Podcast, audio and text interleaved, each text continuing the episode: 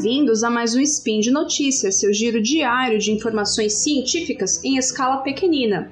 Hoje é 19 Caosian no calendário Decatrian e 29 de 9 de 2022 no calendário Gregoriano.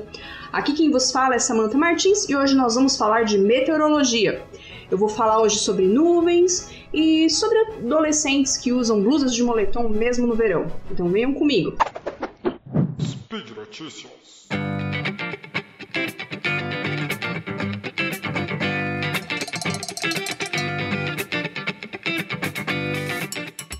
Vamos falar das nuvens primeiro, né? Essas nuvens fofinhas, essas nuvens adoráveis. Hoje vou falar sobre quatro mitos envolvendo nuvens. Esses mitos foram selecionados pelo professor Marshall Shepard, professor de ciências atmosféricas da University of Georgia e divulgador científico em sua coluna na Forbes. O primeiro mito que ele destaca é que existem mais de quatro tipos de nuvens, né? É, na verdade, muita gente acha que nuvens não têm nomes, mas existe uma classificação de nuvens, um assunto, né, uma área da meteorologia chamada classificação de nuvens, é o meu tema favorito. Eu trabalhei 10 anos em uma atividade que também envolvia classificar nuvens diariamente, então é um assunto que eu conheço bastante e que eu sempre estou falando nos podcasts do Portal Deviante. É, muita gente pensa que classificação de nuvens envolve só cúmulos, cirros, estratos e cumulonimbus, que é a nuvem de tempestade. É, na verdade, a classificação de nuvens envolve muito mais do que esses quatro tipos de nuvens. É, existe também uma combinação de nomes, né? As nuvens elas são nomeadas de acordo com a altura em que elas estão localizadas e também de acordo com a sua aparência. São dez gêneros principais de nuvens, que incluem esses quatro nomes mencionados, né? Cirrus, cúmulos, estratos e cumulonimbus. Mas também há sobrenomes, né? Além desses dez gêneros que são segundo, segundo nomes para as nuvens para destacar algumas características especiais de alguns tipos de nuvens incomuns ou muito diferentões. vou dar alguns exemplos o autocúmulos lenticu lenticulares, né? O autocúmulos lenticulares é aquela nuvem lenticular que a gente vê muito em imagens, geralmente até do Monte Fuji, no Japão, com aquela nuvem que parece uma lente, parece um, um OVNI, né, em cima da nuvem. É, esse é um tipo muito específico de nuvem, então ele tem esse nome aí, autocúmulos lenticulares. Tem também um outro tipo, tipo que é o stratocúmulos volutus, que é aquela nuvem rolo, é muito conhecido como nuvem rolo, que parece um, um charuto assim compridão e se forma em algumas regiões costeiras. E tem um outro tipo de nuvem que eu até mencionei no SPIN 1776, que foi na semana passada, que é o cumulonimbus pileus. O pileus, na verdade, é uma característica anexa que parece um chapéuzinho em cima da nuvem cumulonimbus. Então, esses três que eu mencionei agora são apenas alguns exemplos. Se a gente combinar os possíveis nomes e sobrenomes das nuvens, podemos ter mais de 80 combinações, mais de 80 possibilidades para a gente dar nomes para as nuvens. E se você quiser saber mais sobre classificação de nuvens e sobre nuvens em geral, ouça o SciCast 424, que é sobre inteiramente sobre, sobre o assunto. E procure também por Cloud Atlas ou Atlas de Nuvens, que é uma publicação da Organização Meteorológica Mundial. Bom, agora o segundo mito. Vamos ao segundo mito. É, muita gente fala que nuvens são gases ou tem uma dificuldade sobre o que, que é, do que, que são feitas as nuvens, né? Em muitas palestras que eu dei lá na estação meteorológica do IAG USP, quando eu trabalhei lá, eu geralmente perguntava para o público que, do que, que as nuvens são feitas. Muitos diziam que elas eram feitas de gases, de vapor d'água, outros confessavam que nunca tinham nem pensado sobre esse assunto. Agora eu vou contar do que, que as nuvens são feitas. Elas são feitas de gotículas d'água e cristais de gelo em suspensão. Elas ficam suspensas no ar porque há ar em movimento, ar subindo, que as mantém lá. Eu já vou falar sobre isso. Para essas gotinhas e cristais de gelo se formarem, é necessário que haja uma superfície para que a condensação ou o congelamento ocorram. Essa superfície pode ser uma partícula de poeira, pólen, sal marinho e outras coisinhas em suspensão na atmosfera que tenham afinidades com a água. O nome técnico é núcleo de condensação. Então, sem poeirinha no ar, não tem como formar gotinhas de nuvem. Bom, o terceiro mito tem a ver com o que eu já falei aqui no segundo mito um pouquinho, né? Essas, as nuvens elas estão flutuando? Bom, é mais ou menos isso.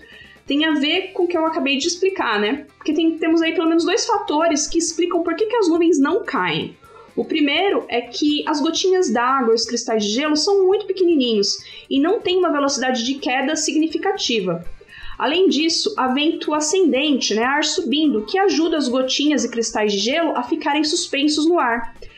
Sabe aquela brincadeira de usar um soprador de folhas ou um secador para manter uma bolinha de ping-pong suspensa? O ar da superfície ele tem esse papel nas goti gotinhas da água e nos cristais de gelo. O ar é, sobe, né? Porque o Sol aquece a superfície da Terra. Quando aquece a superfície da Terra, a superfície da Terra aquece o ar que está logo acima dela e o ar fica menos denso, portanto ele sobe. Esse movimento constante de ar subindo ajudam as gotinhas dos cristais de gelo a ficarem lá no alto, formando as nuvens. Vamos ao quarto mito. As nuvens são brancas porque sim. Bom, mas já disse Zequinho filósofo, né? Porque sim não é resposta. As nuvens aparentam serem brancas por conta de um fenômeno chamado espalhamento Mi. Esse espalhamento não diferencia os comprimentos de onda de cada cor e o espalhamento ocorre por igual. E o tamanho típico das gotinhas e cristais de gelo que formam as nuvens, ele é próprio para que esse espalhamento ocorra. O resultado é uma nuvem esbranquiçada. Em alguns casos, as nuvens podem parecer meio acinzentadas e até bem escuras, e isso ocorre quando as gotinhas d'água ficam bem maiores e modificam o espalhamento. É o que a gente vê nas nuvens de chuva, nas nuvens de tempestade. E é claro, a cor das nuvens também tem a ver com o horário do dia. Perto do pôr do sol, a gente vê nuvens alaranjadas e até meio rosadas ou até meio roxas.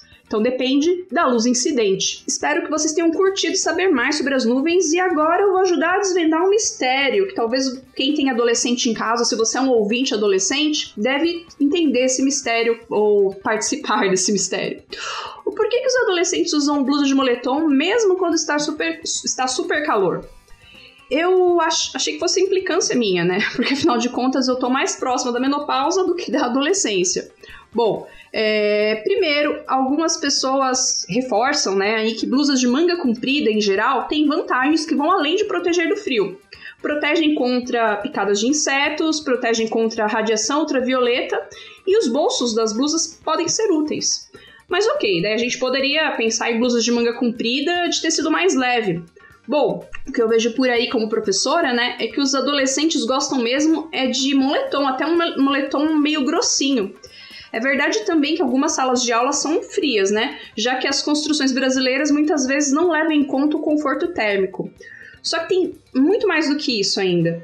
É, os moletons eles podem fornecer mais do que um conforto físico, administrando também um conforto emocional, como um cobertor pesado. Existem sim estudos que mostram que o uso de cobertores pesados é, pode ajudar pessoas no espectro, no espectro autista e, ou pessoas que sofrem de insônia ou que lidam com ansiedade ou hiperatividade. Tem muitos estudos sobre esse assunto e é bastante interessante. E também muito intrigante, né? Porque a gente pensa, a gente está vivendo um mundo que está cada vez mais quente em decorrência das mudanças climáticas. Mas ainda assim, a gente tem pessoas que se sentem mais confortáveis com blusas grossas, mesmo no verão. Então, espero que vocês tenham gostado de saber um pouco mais sobre isso.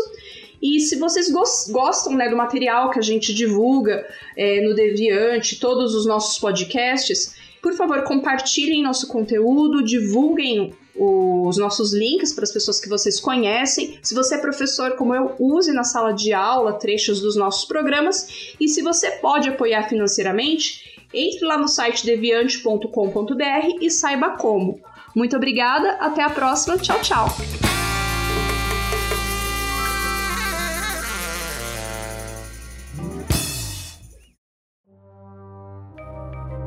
Este programa foi produzido por Mentes Deviantes. deviante.com.br.